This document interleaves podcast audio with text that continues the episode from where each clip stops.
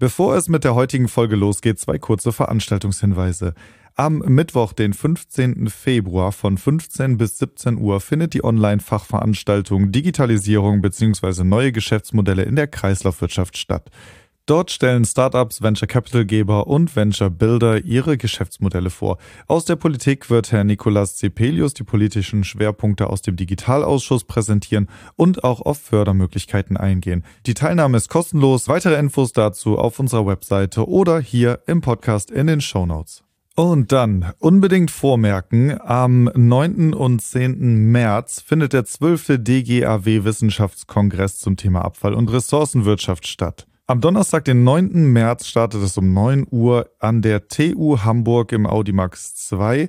Einlass ist ab 8 Uhr und die Veranstaltung endet am Freitag, den 10. März um 16 Uhr. Gastgeberinnen und Gastgeber sind Frau Professor Dr. Kerstin Kuchter und Herr Professor Dr. Rüdiger Sieschau, die beide auch schon mal zu Gast hier im Podcast waren, und zwar in Folge 14. Dort haben wir gemeinsam zum Thema Trendwenden, zirkuläre Städtearbeit und Klimaschutz gesprochen. Unbedingt mal reinhören und auch bei der Veranstaltung reingucken. Weitere Infos dazu ebenfalls auf unserer Webseite unter www.dgaw.de slash Veranstaltung oder natürlich alle Links und Infos auch hier in den Show Notes. So, jetzt geht's aber mit der Folge los. Viel Spaß dabei. Hallo und herzlich willkommen zu Ressourcen Neudenken, dem Podcast der DGAW zu Trends und Themen der Kreislaufwirtschaft. Ja, es rollt eine große Änderung im Reporting von Nachhaltigkeitsmaßnahmen auf die deutschen Unternehmen zu und dazu wollen wir in dieser heutigen Folge einmal sprechen.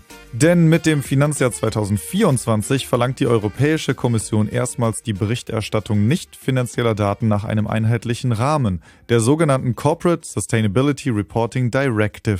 Und da das Thema recht umfangreich und komplex ist, haben wir in dieser Folge das erste Mal nicht ein, nicht zwei, sondern gleich drei Gäste vor dem Mikrofon, die ich an dieser Stelle kurz vorstellen möchte. Und das tue ich ganz gerecht der Anwesenheitslisten in der Schule oder an der Uni, alphabetisch sortiert nach Nachnamen.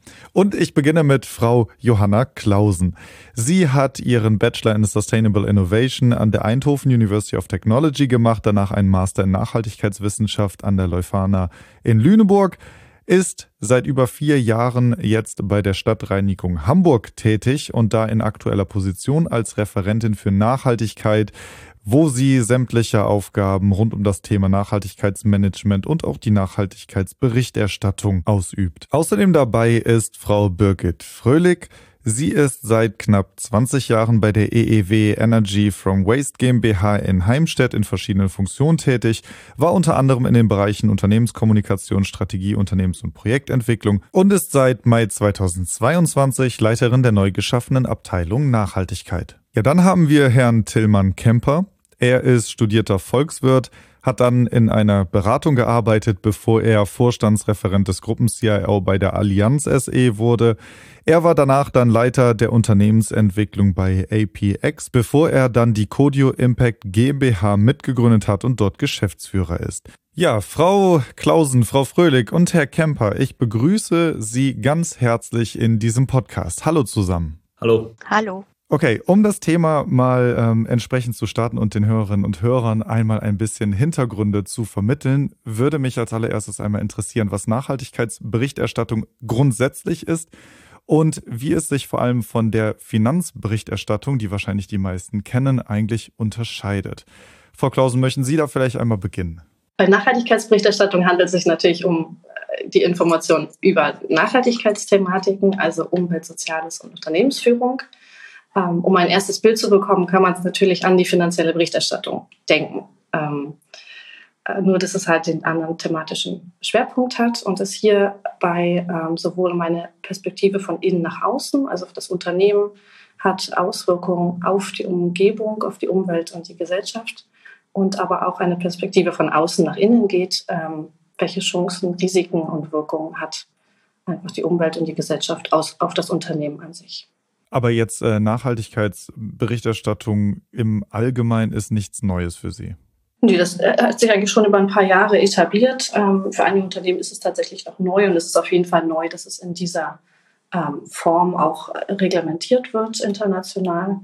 Und ähm, wir als Stadtreihung Hamburg haben das schon seit 2006. Seitdem berichten wir regelmäßig Nachhaltigkeitsberichte. Frau Fröhlich, Herr Kemper, wie sieht das bei Ihnen aus? Äh, ein ganz neues Thema oder doch schon ein bisschen länger auf dem Radar? Also bei uns bei der EEW ähm, ist es auch nicht ganz neu. Wir haben dieses Jahr unseren vierten Nachhaltigkeitsbericht ähm, veröffentlicht, ähm, sind also noch nicht ganz so lange ähm, so intensiv damit beschäftigt wie die Stadtreinigung Hamburg, ähm, haben aber natürlich, bevor, bevor wir die Berichte äh, erstellt haben und uns mit dem Thema strategisch auch ein bisschen mehr auseinandergesetzt haben in diesem Zuge, ähm, ist unser Geschäftsfeld per se natürlich schon ein Stück weit nachhaltig. Ja, Wir haben das vielleicht nicht alles so betitelt und genannt genannt. Ähm, das ist, glaube ich, auch eins der Themen, die man festhalten muss, wenn viele Unternehmen sagen, ähm, das ist jetzt neu. Man muss es vielleicht nur anders ein bisschen betiteln, die Dinge vielleicht ein bisschen anderen in, anders in Relation setzen. Aber ähm, äh, ich denke, unsere Branche insbesondere ist schon ähm, mit, der, mit der eigentlichen Geschäftstätigkeit ziemlich nachhaltig unterwegs. Dass man das jetzt in einen Bericht ähm, gießt und ähm, alle Stakeholder entsprechend informiert ähm, in allen Details und natürlich in Orientierung an allen Standards und Regle Reglementierungen, glaube ich, das ist für viele Unternehmen neu. Ähm, aber wie gesagt, für EEW, äh, vierter Nachhaltigkeitsbericht, wir bereiten den fünften vor. Wir sind, glaube ich, ganz gut geübt. Hm. Genau, und auch von meiner Seite als Codio Impact sind wir natürlich kein Unternehmen mit Jahrzehnten Historie. Wir sind ein Dienstleister, wir haben eine Softwareanwendung entwickelt, die genau auf dieses Feld der nachhaltigen Berichterstattung einzahlt. Und weshalb wir uns diesem Thema überhaupt gewidmet haben, sind die Anforderungen, die sich ändern. Regulatorik, Regularien wurde, wurden gerade schon mehr, mehrfach erwähnt. Und neben Nachhaltigkeitsberichterstattung kann man das Ganze auch nicht finanzielle Berichterstattung nennen. Also um da nochmal die Analogie zur finanziellen zum finanziellen Jahresabschluss, zur finanziellen Berichterstattung auch zu ziehen. Es sind eben quantitative Daten, es sind äh, Daten, die deutlich mehr auf eine Datenebene gehen als noch in der Vergangenheit. Und ich würde auch behaupten, das hat sich in den vergangenen Jahren wirklich nochmal geändert, dass häufig doch das Thema Nachhaltigkeit sehr qualitativ betrachtet wurde und immer mehr auch in die Messbarkeit und in die Vergleichbarkeit hineingezogen wird. Und das ist genau ein Feld, mit dem wir uns jetzt auch beschäftigen wollen, wo wir Unternehmen auch der Branche unterstützen möchten und äh, genau, wie wir auch gemeinsam an diesem Thema wachsen müssen, weil eben noch nicht alles fest in Stein gemeißelt wurde. Mhm. Es ist ja auch ein bisschen ähm, ein spannender Zeitpunkt, sag ich mal gerade. Ne? Sie haben gerade auch schon über die äh, Vergangenheit gesprochen, was so gemacht wurde. Und um mal die Hörerinnen und Hörer ein bisschen abzuholen, also es gab in der Vergangenheit ja zwei freiwillige Standards, äh, GRI und DNK. Das ist einmal die Global Reporting Initiative und der Deutsche Nachhaltigkeitskodex. Beides wird auch in den Shownotes nochmal verlinkt für alle, die da ein bisschen nachlesen wollen. Und jetzt kommt eben die Europäische Kommission und sagt, nee, wir brauchen da wirklich EU-weiten einheitlichen Rahmen und so soll es dann gemacht werden. Ich habe ein bisschen nachgelesen, also diese neue ähm, Richtlinie, die dann die nicht finanziellen Auswirkungen des Handels von Unternehmen darüber eben berichtet werden soll, betrifft ähm, in Europa mittlerweile über 50.000 Unternehmen, worunter auch Versicherungen und Kreditinstitutionen sind. Und allein in Deutschland wird diese neue Richtlinie mehr als 15.000 Unternehmen betreffen. Das ist ja eine ganze Menge und wirklich ein richtig großes Feld. Was erwarten Sie denn von dieser Entwicklung? Also wie wird das vonstatten gehen und worauf können wir uns da einstellen? Ich würde mal anfangen, vielleicht nochmal mit einer Einordnung. Ähm, die beiden Standards, die Sie genannt haben, ähm, zum einen GRI ist ein internationaler, DNK ist ein deutscher und das sind zwei von mehreren. Ja, es gibt durchaus noch ähm, die ein oder anderen Standards und das ist das, was es momentan, glaube ich, auch so schwierig macht, ähm, dass alle Unternehmen, die derzeit freiwillig berichten, sich quasi selber ähm, entscheiden können, ob sie bestimmte Standards verfolgen oder nicht. Und das macht es natürlich für die Vergleichbarkeit ähm, und insbesondere dann für die Analyse von Unternehmen und für Geschäftstätigkeiten extrem schwierig. Ähm, das ist der eine Punkt. Vor dem Hintergrund ähm, begrüße ich, glaube ich, äh, nicht glaube ich, ich begrüße ähm, diese Standardisierung auf Euro europäischer Ebene. Ähm, aber es ist halt wieder nur auf europäischer Ebene. Das heißt, wir haben weiterhin andere Unternehmen, die außerhalb Europa tätig sind, die anderen Standards äh, verfolgen, nach anderen Standards das Thema Na Nachhaltigkeit anfassen und berichten. Und da wird es mit der Vergleichbarkeit äh, dann wieder etwas schwieriger. Das vielleicht nochmal so als Einordnung ähm, mit den ganzen Standards.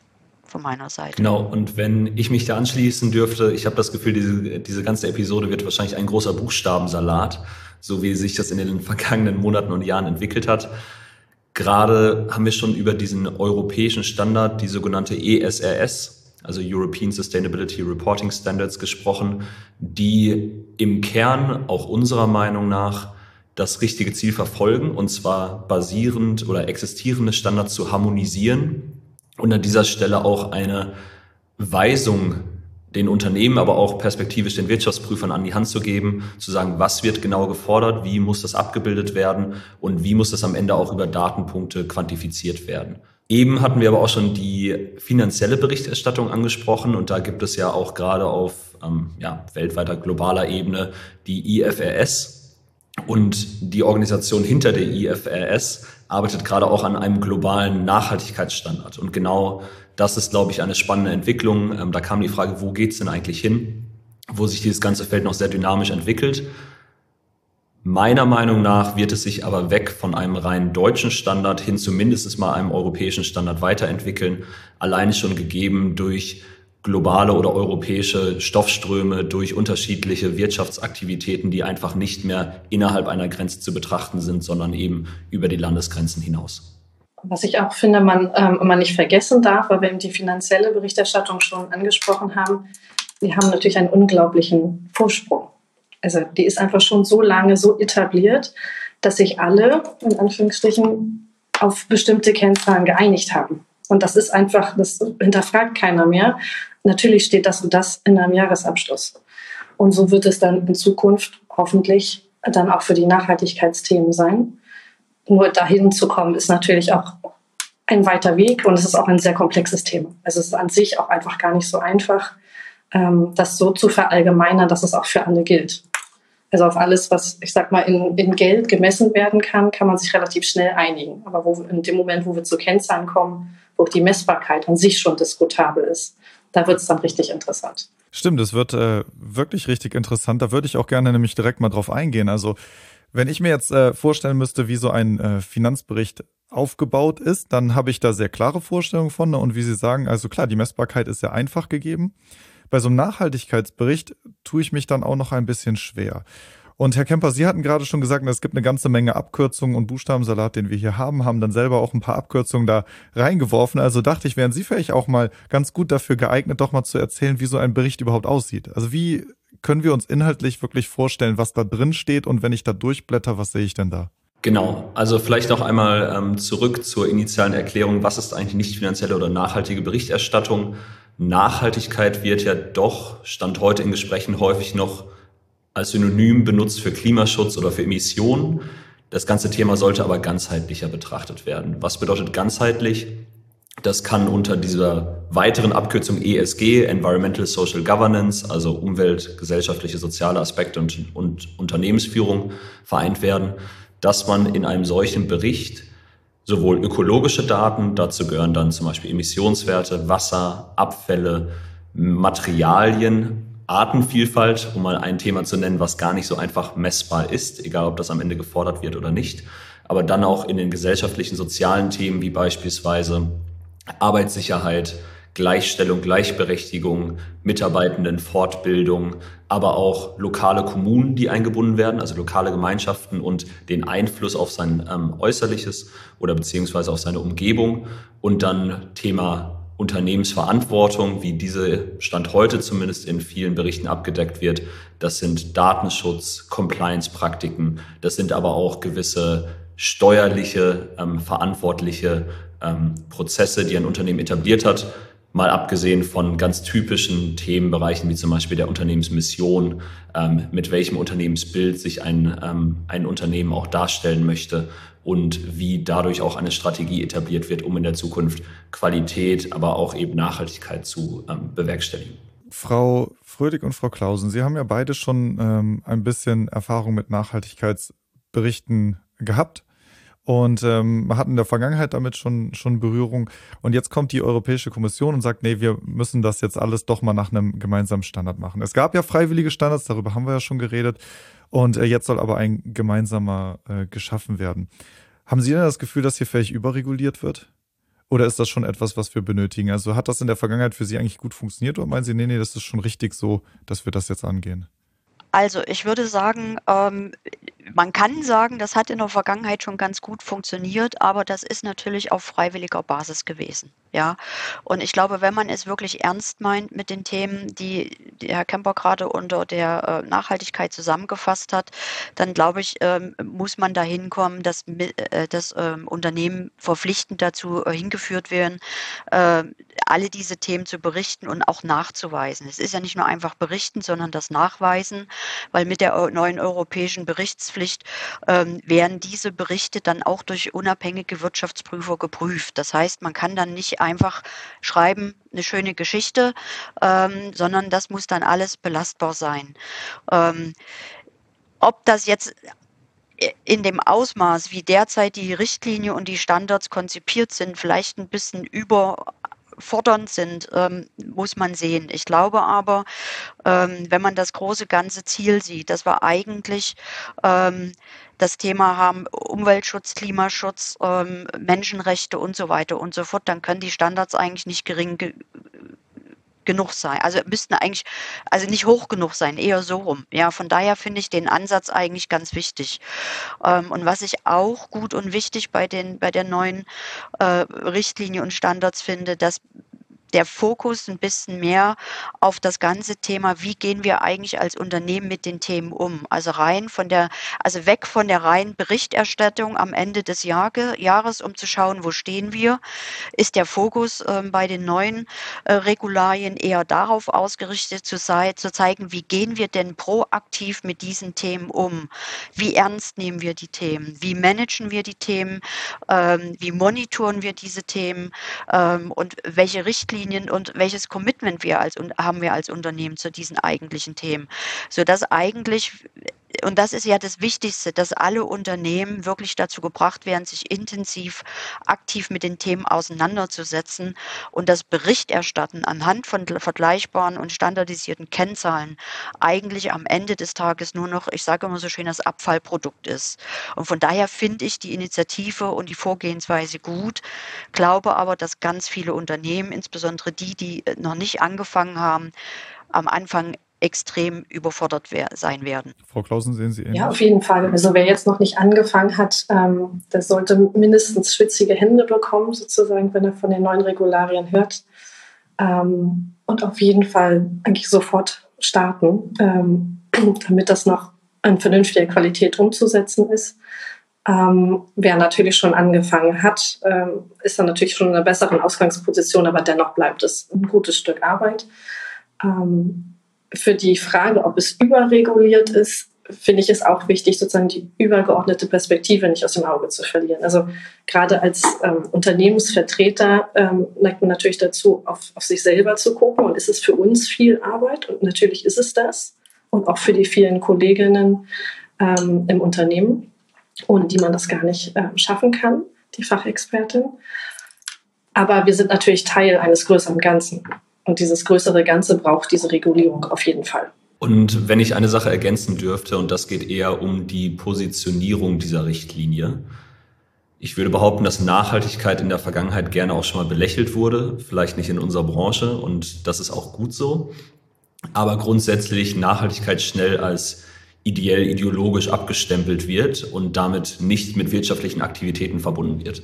Und ich glaube, das ist grundsätzlich mindestens mal, ich will nicht sagen falsch, aber es wandelt sich, dass Nachhaltigkeit zur Unternehmensstrategie dazugehören muss und auch wirklich operative Implikationen besitzt. Ob das Stromverbräuche sind, ob das Abfallmengen sind, ob das Mindestlöhne sind, die gezahlt werden oder eben nicht gezahlt werden, ob das gewisse Regelungen der eigenen Liefer- oder Wertschöpfungskette sind. Das heißt, diese operative Ansicht dieses Themas, ich glaube, die ist fundamental wichtig. Und genau wie Frau Fröhlich gerade schon sagte, diese Berichterstattung am Ende ist eigentlich nur das Ergebnis dessen, was man operativ schon leistet, auf nachhaltiger, auf nicht finanzieller Basis. Und wenn man das so betrachtet, dann gibt es meiner Meinung nach an dieser Regulatorik, aber auch an diesen Schritten gar keinen Weg drum. Und die Regulatorik kommt auch nur, weil das Freiwillige nicht funktioniert hat. Ne? Also das dürfen wir auch nicht vergessen. Es gibt bereits eine, ein, ein Vorgänger von der CSRD, die NFRD, um noch ein weiteres Kürzel hier reinzubringen ähm, im Deutschen umgesetzt als CSR-Richtlinie-Umsetzungsgesetz. Die ist bereits für einige Unternehmen verpflichtend, hat aber nicht den ähm, gewünschten Erfolg gebracht. Und nur deswegen kommt es jetzt umfangreicher und für mehr Unternehmen. Also es ist sozusagen schon der zweite Schritt. Das kommt nicht ganz überraschend. Jetzt haben Sie eben ja schon ähm, gesagt, dass die, die bisher vielleicht noch keine Nachhaltigkeitsberichterstattung äh, hatten, dass die langsam ins Schwitzen kommen werden. Und das finde ich auch ein interessanter Punkt. Also was kommt denn da eigentlich an jetzt erstmalig äh, berichtspflichtige Unternehmen eigentlich auf die zu? Also und wie sollen die diesen Prozess, der ja ganz schön komplex ist, überhaupt stemmen? Also ich glaube zum einen, ähm, ich fange mal mit ein, einer der größten Herausforderungen an, äh, die selbst wir haben, die schon ein bisschen Erfahrung haben. Das ganze Re Regularienwerk zu verstehen, ähm, ist schon mal nicht ganz ohne. Ja, also das ist sehr umfangreich. Ähm, es ist liegt noch nicht alles vor. Alleine das zu verstehen und die Auswirkungen zu verstehen, was dahinter steckt, was man machen muss, das ist, glaube ich, schon mal die erste große Hürde. Und wenn man vorher mit diesen ganzen Begrifflichkeiten wie Wesentlichkeitsanalyse und Auswirkungen und Impact und was da alles dazugehört, noch nie zu tun hatte, dann ist das, glaube ich, ähm, ein erster großer Schritt, den, glaube ich, die Unternehmen ähm, nehmen müssen und wo wirklich Kompetenz und auch Fachwissen aufgebaut werden muss. Also wir als Codio Impact reden ja nun mal gerade mit vielen Unternehmen der Branche, auch Unternehmen, die mit diesem Prozess jetzt starten möchten. Und um das jetzt einmal so als Prozess abzubilden, muss irgendwo eine Strategie vorhanden sein, weil man ansonsten Maßnahmen durchführt, ohne eine Zielsetzung zu besitzen, ohne zu wissen, das, was ich gerade mache, ist das eigentlich effektiv oder nicht. Dieses Thema Wesentlichkeitsanalyse ist meiner Meinung nach auch ein toller Startpunkt, um zu verstehen, welche nachhaltigen Themenbereiche sind für mich denn wirklich relevant also wie kann ich da auch eine Art Priorisierung durchführen, um zu sagen, momentan sind eben Stromverbräuche und Arbeitssicherheit als zwei sehr wichtige Themen vielleicht noch einen Ticken relevanter als ein, ein drittes oder viertes, beispielsweise Wasserverbrauch. Und äh, dadurch kann man sich auch initial auf gewisse Dimensionen vielleicht einigen, wo man starten möchte. Man muss nicht von 0 auf 100 gehen, sondern hat eben auch noch ein, zwei Jahre Zeit. Aber diese Idee, sich einen Muskel anzutrainieren, wie denke ich über diese Themen nach? Wie setze ich Prozesse um? Welche Personen sollten auch eingebunden werden? Ich glaube, damit sollte man möglichst bald beginnen, wenn man das noch nicht getan hat. Und auch vielleicht noch in einem letzten Satz hier. In der Vergangenheit gab es häufig vielleicht ein, eine Umweltbeauftragte, die dieses Thema betreuen sollte. Und da würde ich behaupten, das ist einfach nicht mehr möglich.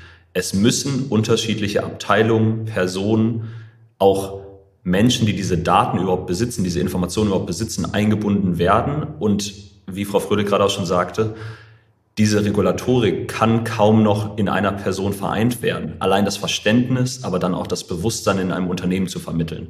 Also diese Idee, mehr Leute einzubinden, ich glaube, die muss auch möglichst bald passieren. Ja, ich hatte ähm, vorab gelesen, dass ähm, einer der Kritikpunkte daran war, dass es eine ganze Reihe von Anforderungen gibt, aber ohne klare Leitfäden. Also wie funktioniert denn dieser Kompetenzaufbau ganz konkret, vielleicht für Unternehmen, die damit bisher noch nicht so in Berührung waren? Fahren die zu Seminaren, machen die Workshops, stellen die neue Mitarbeiter ein? Also was können die denn konkret in der Praxis tun, um das eben zu bewältigen?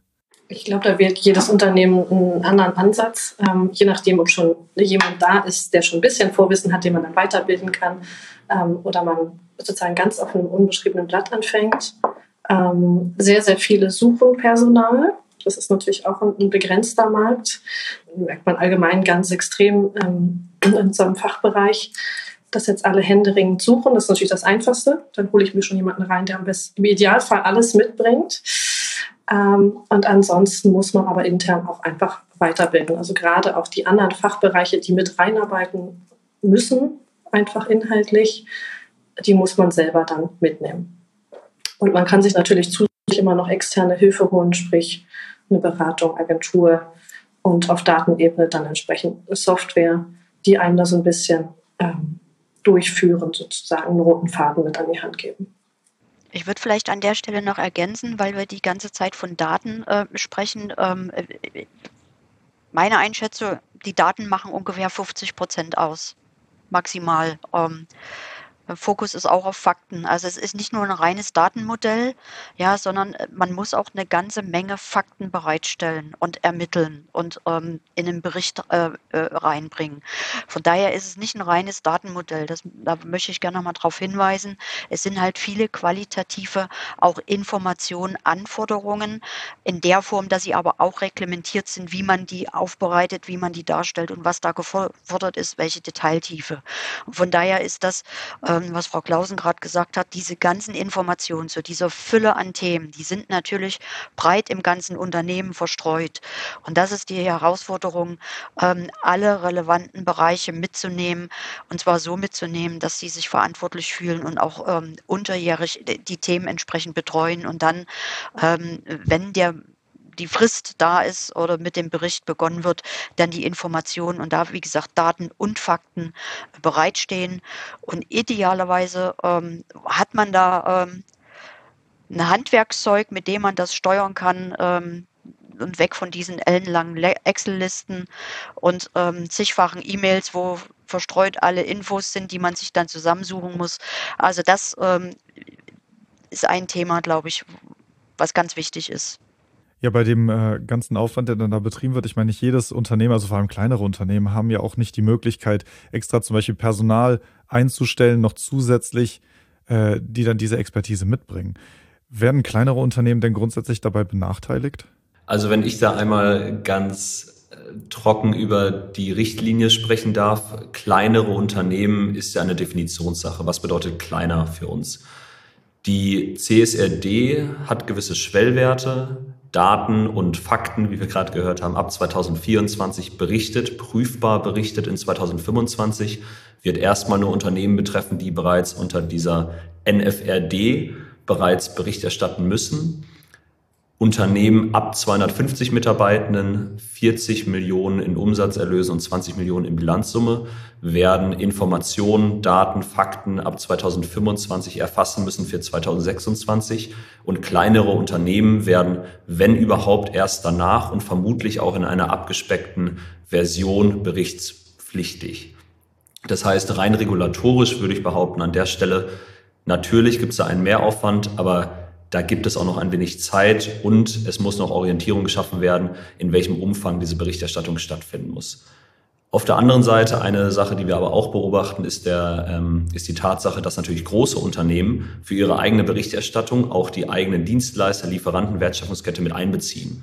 Das heißt, unabhängig vom regulatorischen Druck kann es durchaus passieren, dass große Kunden nicht finanzielle Daten erfragen, vielleicht nicht in dem gesamten Umfang der CSRD und der zukünftigen European Sustainability Reporting Standards, sondern eben punktuell. Und ich glaube, das ist schwierig abzuschätzen, welche Informationen, Daten, Fakten das sein werden. Aber das kann auch durchaus schon in den kommenden Monaten passieren, beziehungsweise passiert bereits heute. Ja, jetzt haben wir eben ja schon gehört, also die Daten, da haben Sie gerade auch drüber gesprochen, ähm, machen ungefähr 50 Prozent. Da würde mich mal interessieren, woher kommen denn die Daten? Also wie werden die erhoben und an welchen Stellen? Herr Kemper, wollen Sie vielleicht damit anfangen? Ich meine, Sie kommen ja dann äh, aus dem Bereich wahrscheinlich die äh, Daten erheben, oder? Genau, also ganz kurz vielleicht zum Hintergrund. Unsere Software soll genau dabei unterstützen, relevante, wesentliche Nachhaltigkeitsdaten zu zentralisieren und so zu strukturieren, dass sie nicht nur prüfbar sind, sondern auch vergleichbar. Und das Ganze konform mit den zukünftigen Standards. Das ist einmal ähm, die, die Basis davon. Und zu der Frage, wo diese Daten eigentlich herkommen, wir hatten gerade schon gehört, je nach Dimension, je nach Nachhaltigkeitskategorie sind unterschiedliche Fachbereiche eingebunden. Das heißt, Informationen zu Mitarbeitenden, ähm, da geht es um Arbeitsunfälle, Weiterbildung, Löhne, Lohngefälle, aber auch die kommen zum Beispiel häufig aus der Personalabteilung oder aus einer Abteilung, die sich spezifisch mit Arbeitsunfällen und äh, Abwesenheitsraten beschäftigt. Das heißt, da könnte es ein Personalmanagementsystem sein, manchmal sind es Excel-Dateien und gerade auf der ökologischen Seite sind es ganz häufig Warenwirtschaftssysteme, ähm, die intern genutzt werden, also ERP-Systeme, wo Daten in Form von Rechnungen teils schon erfasst werden.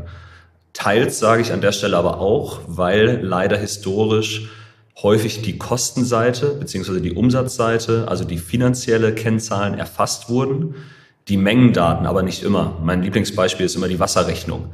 Ganz häufig, wenn man darüber spricht mit möglichen Kunden, mit Kunden, dann wird gesagt, natürlich haben wir unsere Wasserrechnung hinterlegt in unserem Warenwirtschaftssystem, haben aber die Kubikmeter nicht dabei. Das heißt, da muss man auch hinterfragen, sind diese Daten bereits systematisch abgelegt? Und wenn nicht, dann sollten sicherlich Prozesse eingeleitet werden, um das zu gewährleisten. Aber man sollte an dieser Stelle auch sagen, dass viele der Daten schon vorhanden sind. Also ganz viel ist schon da und da können meine beiden Mitstreiterinnen hier sicherlich mehr zu sagen. Aber da geht es dann genau auf die Suche, wo sind die eigentlich? Wer besitzt sie? In welcher Form? Ist es irgendwie dokumentiert oder nicht? Und wie kann es am Ende auch verifiziert werden? Weil gerade das natürlich auch nochmal eine Herausforderung der Zukunft sein wird. Ja, das gebe ich sehr gerne weiter, den Punkt. Also ist ja interessant, wie systematisch werden denn die Daten bei Ihnen schon erfasst? Hm, hängt ein bisschen von den, von den eigentlichen Zahlen ab, die wir dann sozusagen angucken. Manche sind extrem systematisch und ähm, zum Teil dann auch sozusagen für andere, von, von meinen Themenbereichen, ähm, unabhängige Prozesse ähm, aufbereitet. Also die werden dafür sowieso schon verwendet. Das ist natürlich der Idealfall. Ähm, dann sind die auch am meisten, also am durchstrukturiertesten ähm, gerade Daten, die sozusagen an anderer Stelle noch nicht weiterverwendet werden, die sozusagen nur für den Nachhaltigkeitsbericht verwendet werden, das sind die, die man sich am ehesten angucken muss. Wer genau ist dafür zuständig? Wie definieren wir das? Ähm, und wie kriegen wir die Daten dann zusammen? Ähm, zu dem, was Herr Kemper gerade sagte, die meisten Daten sind da, man muss sie nur suchen. Das ist ganz nett ausgedrückt, ähm, weil manchmal steckt das echt ne, der Teufel im Detail. Die Daten sind da, aber ich komme da nicht ran, weil wir, ein Gebäude wird gemietet. So, dann gibt es jemanden, der hat die ganzen Verbräuche. Die kriege ich aber erst mit entsprechendem Zeitbezug in der Nebenkostenabrechnung. So, das ist dann aber zu spät für die Berichterstattung. Was mache ich da? Ähm, oder es sind in fast allen Gebäuden Zähler installiert, aber in einem anderen Bestandsgebäude noch nicht. Dann kann ich aber auch die Summe nicht bilden. Also manchmal ist es wirklich, es kann sehr gut strukturiert sein, aber es fehlt dann ein Detail. Was mache ich dann mit diesem Detail? Kann ich das schätzen? Ähm, kann ich da einen Zähler installieren? Und dann muss man halt gucken, was da die, die Lösung dann ist für diese eine konkrete Kennzahl. Aber da kann man sich ganz schön ähm, sozusagen ein bisschen im, im Detail verlieren ähm, damit man überhaupt eine valide Kennzahl dann nachher bilden kann. Mhm. Also bei uns ist das ähnlich. Es gibt Daten, die kriegen wir per Knopfdruck und sind genauso in der Form da, wie wir sie brauchen. Und es gibt Daten, da müssen wir uns wirklich auf die Suche begeben, ähm, auch selbst wenn wir es jetzt schon vier Jahre lang machen. Ähm, es gibt ja selbst in den Standards, die wir derzeit nutzen, jährlich Änderungen. Also es kommt immer irgendwie wieder was Neues dazu, was man berücksichtigen muss. Das heißt, man ist irgendwie nie fertig, wenn man mal einen Prozess definiert hat. Ähm, das ist auch die Herausforderung. Und ähm, wie Herr Kemper vorhin gesagt hat, für uns auch eine der großen Herausforderungen ist das Thema ähm, Lieferketten. Ähm, und bei uns ist ja in der Branche das Thema Emissionen nicht ganz unerheblich.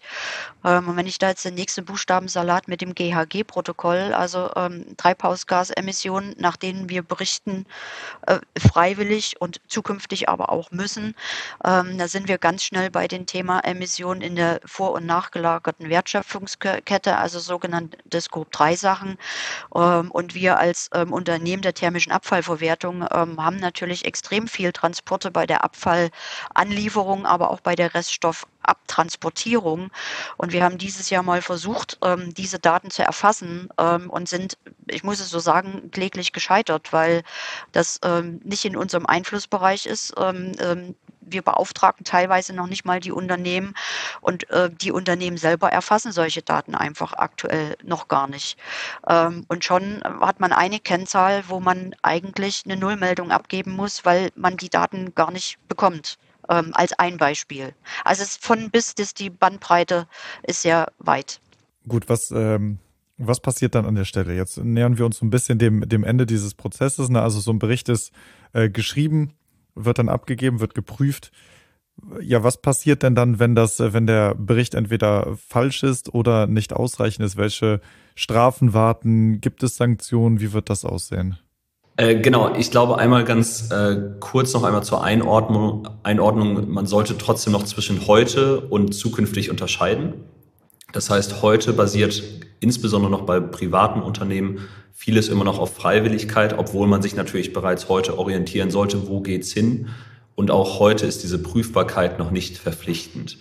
Es ist natürlich ein echtes Thema, ein echter Pluspunkt für die Glaubwürdigkeit. In dem Moment, wo jemand sagt, diese Daten sind nicht nur anscheinend vorhanden, sondern dann auch noch belastbar, konsistent, ähm, aktuell.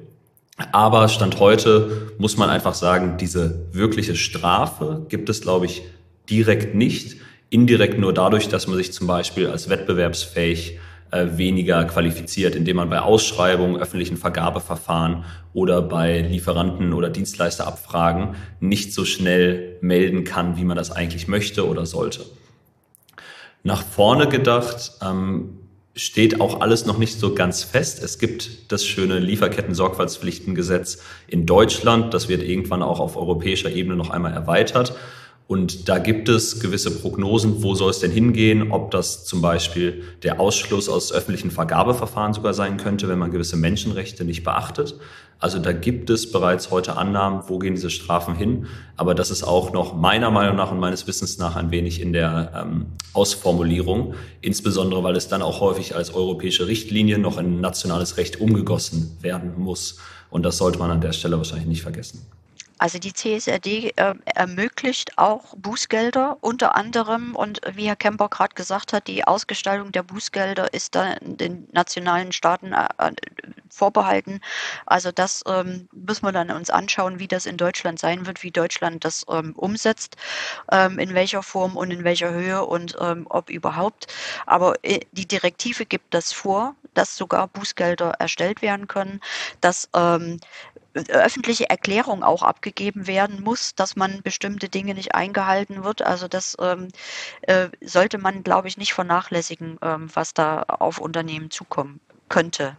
Hm. Es gibt bereits heute Ziele, dass diese Informationen auch an eine zentrale europäische Stelle, die, äh, die sogenannte ESAP, European Single Access Point, weitere schöne Abkürzung, weitergeleitet werden sollen und damit diese Vergleichbarkeit auf europäischer Ebene gegeben ist. Und um da jetzt mal auch über eine positive Auswirkung zu sprechen, wenn man diese Daten natürlich belastbar und auch vergleichsweise gut übermittelt, hat man durchaus auch bei Finanzierungsprozessen ähm, Vorteile. Das heißt, auf einmal ist es nicht nur Bürokratie und Aufwand, sondern man erhält beispielsweise geringere Zinssätze auf eine Kreditlinie, weil das eigene Unternehmen als weniger riskant, als resilienter eingestuft wird. Und das könnten natürlich auch positive wirtschaftliche Effekte des Ganzen sein, glaubwürdig, transparent und zukunftssicher nachhaltig aufgestellt zu sein, was man auch betrachten muss. Und das war vorhin ähm, auch damit gemeint zu sagen, es hat wirtschaftliche Vorteile, sich heute bereits operativ nachhaltig aus, aufzustellen, weil es eben nicht nur Mühe ist, sondern auch durchaus dann am Ende eine Belohnung zu sagen, hier gibt es positive Aspekte des Ganzen. Ich kann das nur unterstützen und würde sogar weg von dem Konjunktiv gehen könnte, sondern ähm, bei EEW äh, erleben wir das tatsächlich jetzt schon aktuell. Ähm, bei bei den ganzen Finanzierungsthemen, dass da das ganze Thema Nachhaltigkeit extrem wichtig ist und ein, ein äh, sehr wichtiger Faktor für die Kreditinstitute für die Bereitstellung von finanziellen Mitteln ist. Also EEW hat ja einen Green Bond emittiert. Wir haben ähm, jetzt aktuell eine neue Kreditlinie genau wieder unter diesen ganzen ESG-Kriterien aufgesetzt und ähm, das hilft extrem ja, also das hat schon wirtschaftliche Auswirkungen jetzt schon positive in dem Sinne für Unternehmen aber ist natürlich auch ganz klar an Kriterien geknüpft, ähm, wo man ähm, auch wirklich aktuell auch bei den Kreditinstituten nachweisen muss, dass das halt nicht nur Lippenbekenntnisse sind, wo man Ziele formulieren muss und so weiter und so fort. Mich würde genau an dieser Stelle dann auch mal interessieren, also wenn es positive Auswirkungen haben kann, und das ist ja etwas wirklich Erstrebenswertes für Unternehmen, ne, dass man dann äh, einen Vorteil hat aus den Anstrengungen, die man auch da unternimmt. Haben Sie denn für gerade Unternehmen aus der Abfallbranche oder der Umweltwirtschaft konkrete Empfehlungen, wie ich dieses Thema umsetzen kann oder Erfahrungen oder Ratschläge, vielleicht auch für Leute, die jetzt neu damit zu tun haben? Also ich glaube, das Wichtigste ist, dass man, dass man überhaupt anfängt, äh, wer noch nicht angefangen hat. Es ist, es ist eine Reise ähm, mit Stolpersteinen, äh, die aber, die man meistern kann. Ähm, bei dem Vergleich zu der Finanzberichterstattung, um den Kreis zum Anfang wieder zu schließen, die haben einen zeitlichen Vorsprung, davon nicht abschrecken lassen. Ähm, und dann von vorne anfangen am besten, weil man eh schon sozusagen auf dem weißen Blatt beginnt mit der Strategie, ähm, die anderen Abteilungen einbeziehen, sich die Wesentlichkeit äh, genau angucken, was sind die großen Baustellen für uns. Ähm, dass man da ein bisschen priorisieren kann. Und dann, wenn man dann zu den Zielen kommt, ist natürlich auch irgendwie in die Messbarkeit und in die Steuerung zu kommen. Und dann kann man sozusagen dann als, wie Frau Fröhlich es gesagt hat, als Abfallprodukt ähm, nachher in die Berichterstattung kommen, aber dass man einmal die Grundlagen legt ähm, und dort auch alle mitnimmt. Und wenn ich ergänzen darf, ähm, äh, man sollte möglichst vermeiden, dass, ich sag mal salopp, das Rad neu zu erfinden. Also bestehende Prozesse und Systeme nutzen, darauf aufbauen und alles, was man rund um das Thema Nachhaltigkeitsmanagement und Berichte äh, tut, wirklich integrativ versucht zu tun. Also nicht äh, als paralleler losgelöster Prozess neben allen anderen äh, Strängen im Unternehmen, weil dann wird es nicht funktionieren. Also das ist, äh, glaube ich, einer der wesentlichen Punkte. Und was mir extrem geholfen hat, ich mache äh, das Thema ja noch nicht ganz so lange, ähm, ist wirklich das nach links und rechts schauen und sich vernetzen mit anderen Unternehmen, sich auszutauschen, ähm, auch mal auf Konferenzen zu gehen, mal einen anderen Blickwinkel, andere Sichtweise zu bekommen, ähm, äh, da auch Erfahrungen Erfahrungen mitzunehmen, Hinweise und Tipps zu bekommen. Ich glaube, das ist extrem hilfreich. Eigentlich, ich habe nichts zu ergänzen. Ich würde nur gerne den letzten Satz unterstreichen. Meiner Meinung nach ist Nachhaltigkeit nur kollaborativ, gemeinsam lösbar. Und anfangs hieß es heute ungewöhnlich große Runde, in der wir uns hier auch befinden. Dieser Erfahrungsaustausch genau deswegen auch so wichtig. Es ist ein komplexes Thema, aber es kann auch gemeinsam gelöst werden. Und ich glaube, dass ich in meiner Reise bisher noch niemandem begegnet bin, der sich geweigert hat, über dieses Thema zu sprechen.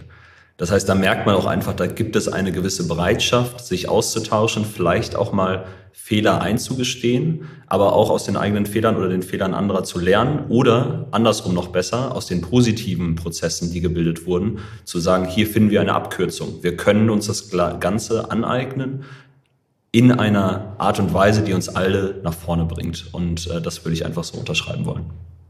Ich würde vielleicht noch eins ergänzen zur Branche allgemein als Entsorgungswirtschaft, ähm, in der wir uns äh, bewegen. Ähm, ich glaube, wir müssen als Branche auch ein Stück weit mehr äh, gemeinsam tun be be bezüglich Nachhaltigkeit und der Sichtbarkeit der Branche. Nicht bei dem Thema Nachhaltigkeit, weil, wie ich schon gesagt habe, unsere Aktivitäten sind per se nachhaltig, wir gehören zur Daseinsvorsorge, ähm, aber als Branche äh, sind wir nicht so ganz sichtbar. Und das macht sich in allen Berichtsstandards auch immer wieder deutlich. Es gibt in den jetzigen und auch in den zukünftigen sogenannte branchenspezifische Standards, wo circa 40 Branchen definiert sind und die Entsorgungswirtschaft kommt nie als eigenständige Branche vor. Und das finde ich extrem äh, schade und ähm, das wird auch unseren ganzen Aktivitäten ähm, nicht gerecht. Und das führt aber dann leider auch ähm, in der Berichterstattung zu ganz kuriosen Dingen, weil wir halt als Entsorgungswirtschaft schon bisschen anders sind als andere Branchen und demzufolge in diese ganzen Standards einfach mal nicht reinpassen. Ähm, ganz einfaches Beispiel, Abfälle werden bei uns als Ressource betrachtet. Das ist bei uns ist ein Abfall eine Ressource. In den ganzen Berichtsstandards sind Abfälle als Reststoffe. Ähm, und schon funktioniert die ganze Systematik mit der Berichterstattung und Vergleichbarkeit schon nicht mehr. Und ich glaube, da müssen wir als Branche, als ganzheitliche Entsorgungsbranche ähm, uns da, glaube ich, stärker engagieren und einbringen, dass ähm, unsere branchenspezifischen Beiträge zum Thema Nachhaltigkeit da auch entsprechend gewürdigt werden und sich wiederfinden. Ja, bei dem äh, Thema zur Sichtbarkeit, Herr Kemper, der hat ja eben ähm, noch das Thema Gemeinsamkeit ne, angesprochen. Würden Sie sich das dann da auch wünschen? Also glauben Sie, das fehlt beim Thema Nachhaltigkeit in der Abfallbranche? Also aus eigener Erfahrung der vergangenen Monate, und ich sage jetzt speziell Monate, einfach weil sich jeden Monat dieses Bewusstsein wandelt und akuter wird, positiv und negativ betrachtet, würde ich behaupten, da gibt es gerade schon vieles, aber es könnte auch noch mehr sein. Das heißt, dieser Erfahrungsaustausch beginnt. Es gibt bereits erste Arbeitskreise dazu in unterschiedlichen Gremien. Es gibt Unternehmensverbände, die sich in der Vergangenheit schon zusammengeschlossen haben, um vielleicht eigene Standards mal aufzustellen, die jetzt in der Zukunft abgelöst werden durch europäische Standards. Aber dennoch ist da, glaube ich, noch Luft nach oben. Und an der Stelle kann man, glaube ich, auch, und das ist wahrscheinlich genug Stoff für, für eine neue Podcast-Folge, das Thema Kreislaufwirtschaft nochmal wirklich mit aufnehmen. Also Nachhaltigkeit ist häufig so ein schwammiger Begriff. Jeder hat da eine subjektive Dimension oder Definition. Und auch im Deutschen Kreislaufwirtschaft bedeutet etwas anderes als Circular Economy auf europäischer Ebene. Und zum Thema Sichtbarkeit, Gemeinsamkeit habe ich das Gefühl, dass die Abfall- und Entsorgungsbranche wirklich hier eine Chance besitzt, dieses Thema auch für sich zu beanstanden, wirklich zu sagen, wir sind zentral in der Circular Economy von morgen, auch weil es bereits seit Jahrzehnten praktiziert wird. Und ich glaube, da könnte sicherlich noch mehr Gemeinsames geschafft werden und dadurch auch wirklich nochmal Potenzial erschöpft werden. Gut. Ähm, ja, spannender Weg, auf jeden Fall spannende Entwicklung. Also was ich mitnehme aus dem Gespräch ist definitiv, dass äh, das eine Entwicklung ist, die äh, auf uns zukommt und irgendwann eben ein Nachhaltigkeitsbericht genauso selbstverständlich sein wird wie der Finanzbericht. Es muss genauso aufbereitet werden und es wird in Unternehmen auch genauso Stellen- und Datenabfragen geben, um eben genau das zu ermöglichen. Aber ähm, die Entwicklung, die Sie auch skizziert haben, nehme ich als sehr positiv wahr und ich hoffe, dass da auch Ihrem Aufruf gefolgt wird, das gemeinsam anzugehen und sich auch nicht vor Fehlern zu sträuben. Ne? Also Fehler werden gemacht, das gehört nun mal dazu, die müssten gemacht werden. Aber im gemeinsamen Erfahrungsaustausch lässt sich da, glaube ich, sehr viel äh, für die Zukunft vorbereiten und auch positiv verändern. Super. Ja, komplexes Thema. Ähm, ich denke auch für alle Hörerinnen und Hörer da draußen, die sich gerne mehr zu dem Thema informieren möchten, gerne in die Shownotes gucken. Da gibt es weiterführende Links zum Thema. Was ich auch gehört habe, äh, ganz ausgelesen und sich weitergebildet zu dem Thema hat man nie. Also da gibt es doch noch immer etwas, was man dazu lernen kann. Und damit auch der Aufruf, gerne äh, damit beschäftigen, uns Fragen stellen. Äh, wir sind erreichbar. Und ansonsten bedanke ich mich bei Ihnen dreien ganz herzlich für dieses interessante Gespräch. Vielen Dank dafür. Vielen Dank. Vielen Dank, Vielen Dank fürs Gespräch. Und ich bedanke mich auch sehr bei Ihnen, liebe Zuhörerinnen und Zuhörer, für das Einschalten und würde mich sehr freuen, wenn Sie diesen Podcast abonnieren würden. Mehr Informationen zu den Veranstaltungen der DGAW finden Sie auf unserer Homepage unter www.dgaw.de slash Veranstaltung. Viel mehr Informationen zu den Themen der Kreislaufwirtschaft und zu allen aktuellen Veränderungen finden Sie im Mitgliederbereich. Mit einer Mitgliedschaft in der DGAW profitieren auch Sie von unserem Netzwerk. Treffen auch Sie Entscheider der Branche und der Politik im Rahmen unserer zahlreichen Veranstaltungen und profitieren auch Sie von Kontakten mit langjähriger Berufserfahrung. Sie können sich außerdem auf Fachveranstaltungen zu aktuellen abfallwirtschaftlichen Themen weiterbilden und an Arbeitskreisen teilnehmen und damit branchenrelevante Gesetze durch Stellungnahmen und Positionspapieren mitgestalten. Mehr Informationen zu einer Mitgliedschaft der DGAW finden Sie ebenfalls auf unserer Homepage unter dgaw.de slash Mitgliedschaft. Der Link dazu in den Show Notes.